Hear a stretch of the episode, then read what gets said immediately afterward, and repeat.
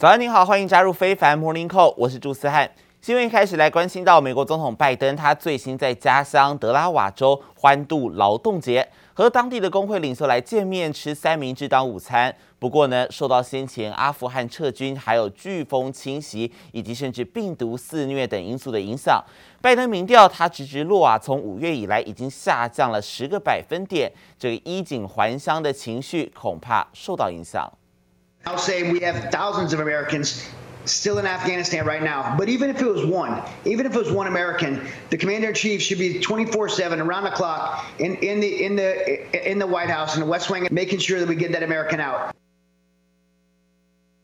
拜登和故乡的劳工欢度节庆之际，根据美国各大媒体的民调， 目前拜登的支持率只剩下百分之四十三。不赞成拜登的民众也达到了百分之五十一，超过半数。而同时，拜登的国内政治议程包含涉及四点七兆美元的基础建设方案，还有社会支出，在国会仍然是休会暑假后悬而未决。还有专家认为，拜登民调再没起色，恐怕会打击到明年的国会期中选举。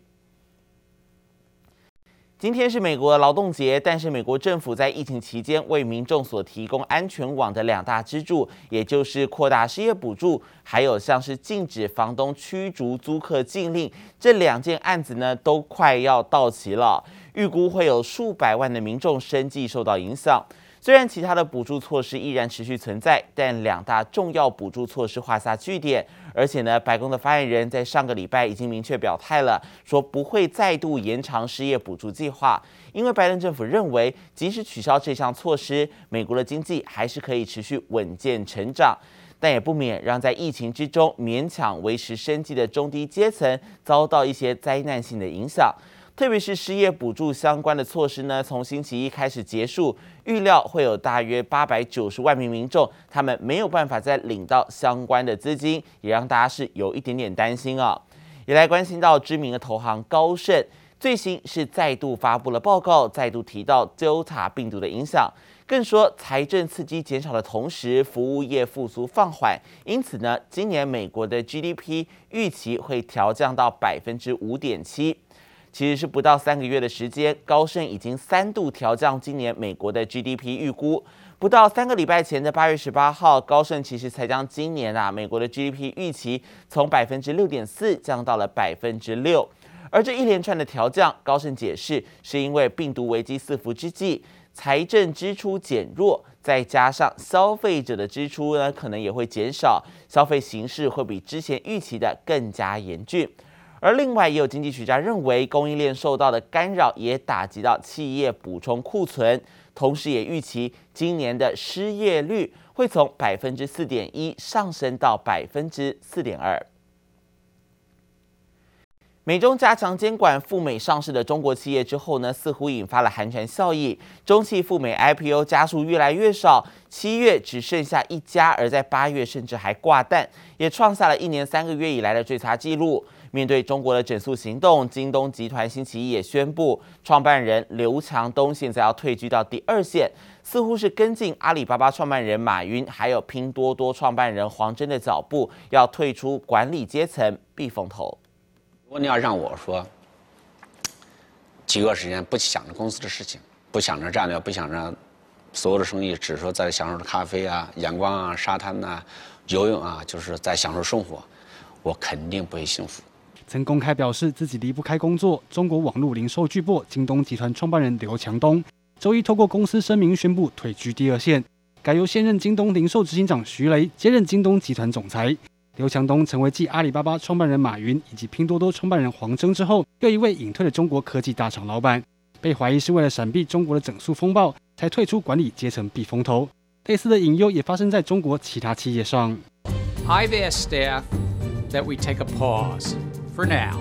when such listings of shell company issuers associated with China-based operating companies, I've asked the SEC staff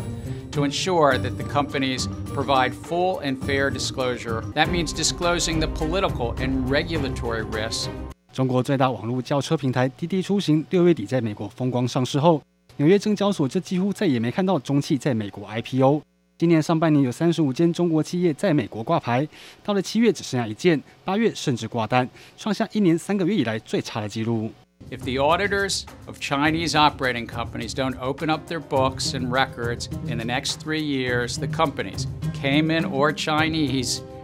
won't be able to be listed here in the U.S. 由于中国宣布加强海外上市企业监管，对美国投资人造成严重冲击。美国证交会紧缩上市规定，包括抖音母公司字节跳动也延后赴美上市的计划。美中加强监管下，中企赴美上市的数量急速冻结。记者李博伟、邓光焕综合报道。中国企业相关消息，还有华为，他们在昨天宣布，预装鸿蒙作业系统的华为手机 Nova 9系列将会在九月二十三号上市。这也显示华为是要以实际的行动来展现出并没有放弃手机市场的决心。原本外界以为华为在库存有限的状况之下呢，其实会想要主推高阶旗舰机，但没想到啊，现在是连中阶手机也要来出货。不过呢，这个手机是四 G 的手机，也显示华为采购四 G 手机晶片应该是没有遇到太大的阻碍。但是根据研调机构显示，华为手机的出货量持续下滑当中，今年第二季度的出货量是九百八十万只，年减幅度有百分之七十四点六，跟第一季相比下降了百分之三十三点三。不过，华为轮值董事长郭平日前仍表示，相信消费者业务可以存活下来，并且喊话华为不会放弃手机的相关业务。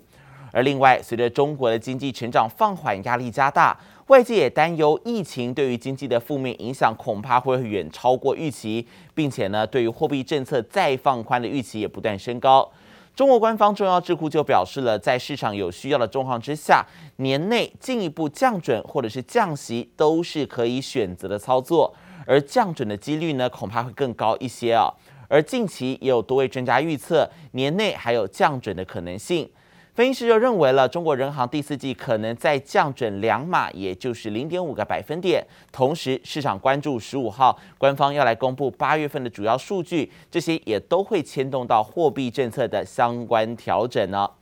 国际消息：中非小国几内亚在五号的时候爆发政变，特种部队宣布夺得政权，并且暂停实施宪法，震撼全球的金属市场。国际铝价在六号应声大涨，刷新几十年的新高点。而几内亚呢，最主要是因为他们是铝土矿的主要生产国，市场就忧心了，当地的政治动荡可能会导致导致铝土矿的供应混乱。而伦敦金属交易所的铝期货价格在六号的盘中也上涨了百分之一点八，每公吨报两千七百七十五点五美元，也创下了二零一一年五月以来最高。相关的铝期价格今年至今已经上涨了大约百分之四十。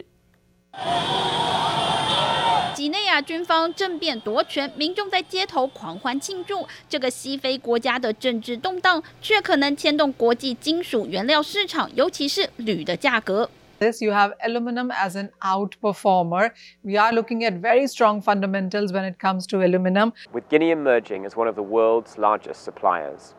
bauxite is refined into aluminium and used for products like cars, planes, and tin foil. 几内亚矿业资源丰富，尤其蕴藏铁矿砂和铝土矿，包括全球最大铁矿砂生产商力拓集团，以及美国、中国和俄罗斯的铝业公司，多家国际矿业大厂都有在几内亚投资开采。如今市场担心铝土矿的供应量可能遭受几内亚军事政变波及。Alcoa Bauxite is one of the world's largest producers of bauxite, with four owned and operated mines in Australia. And Brazil,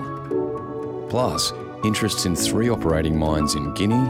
Brazil, and Saudi Arabia. 几内亚的铝土矿出口量从二零一五年以来年年攀升。根据几内亚政府的统计，去年几内亚铝土矿出口达八千两百四十万吨，其中多数出口到中国。China is the largest primary aluminum producer in the world, and China's new emission rules, and whether it is about power shortages or the July floods, are some of the reasons that have continued to support the aluminum prices. Also, when you look at the Chinese imports, but every month, every quarter, China has been importing quite a substantial quantity. Markets are looking at stronger demand from China. 市场对铝的需求强劲，但最上游的原料铝土矿在几内亚的供应出现不确定性。中国铝期货价格周一一度创下二零零六年以来高点。伦敦金属交易所的铝价周一也一度写下二零一一年五月以来新高。国际铝价今年以来已经上涨百分之四十。几内亚政局不稳，对金融市场投下新变数。记者王新文、黄一豪综合报道。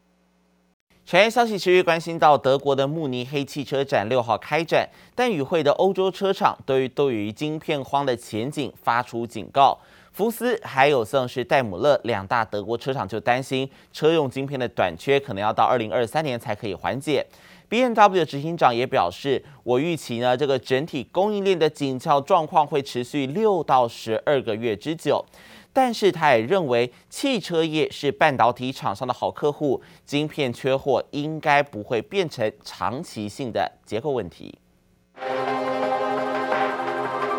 各厂牌最新最酷炫的车款齐聚一堂，国际五大车展由德国车展打头阵，而且今年首度移师慕尼黑举行。When they, when the organizers asked me whether I wanted to come to Munich, I had absolutely no doubt that we should be there. 这是疫情爆发将近两年来全球汽车界第一场国际盛事，纯电动车大军压境，成为各国车厂的主打，反映当前汽车产业发展趋势。雷诺最新秀出与日产合作开发的电动车款。Ich glaube, das richtige Produkt, um den Kernmarkt für Elektrofahrzeuge in Europa anzugehen 宾士也在车展上推出两款全新纯电动车。The auto industry is in full transformation towards decarbonization and also digitization of the product, but also the way we make the product. We look at this as an opportunity more than a challenge, and we have decided from 2025 forwards, all architectures, all new architectures for Mercedes will be 100% electric.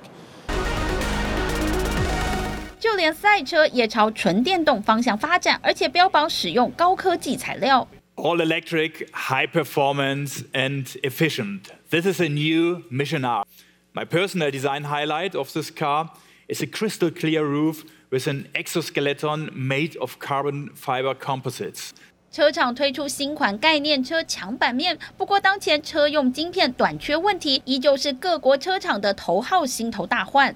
Of course, we are. We are worried, and you know we observe all the things you mentioned, raw material, uh, chips, uh, all that stuff. But uh, we are there to fight, and uh, you know to move the company, the economy, and the countries uh, uh, on. 据路透社报道，BMW 执行长认为晶片荒短期内不会结束，预计供应链的紧张情况还会持续六到十二个月。 宾士母公司戴姆勒的执行长甚至认为晶片荒可能拖到二零二三年，持续影响汽车产业前景。记者王新文、杨启华综合报道。塔利班宣称完全掌控阿富汗之后，美国国务卿布林肯现在是飞抵了卡达首都杜哈，将会针对阿富汗危机跟卡达来对话，希望卡达可以继续主持华府跟塔利班之间的谈判，并且帮忙居中斡旋。画面上可以看到呢，布林肯他是在深夜时抵达了杜哈机场，由国防部长奥斯汀陪同。继塔利班宣称完全掌控阿富汗以来，布林肯也是美国所到访这个区域的最高阶官员。而布林肯他选择来到卡达，正是因为呢，卡达长期保持跟塔利班的热线，在撤侨行动的高峰期，卡达驻阿富汗大使还亲自护送美国人还有弱势阿富汗人前往机场，受到布林肯大赞。不过布林肯呢，将不会跟塔利班的驻杜哈代表来会面，但美国政府仍表明，华盛顿将会持续与这个伊斯兰团体来交涉，确保两者之间的讯息明确。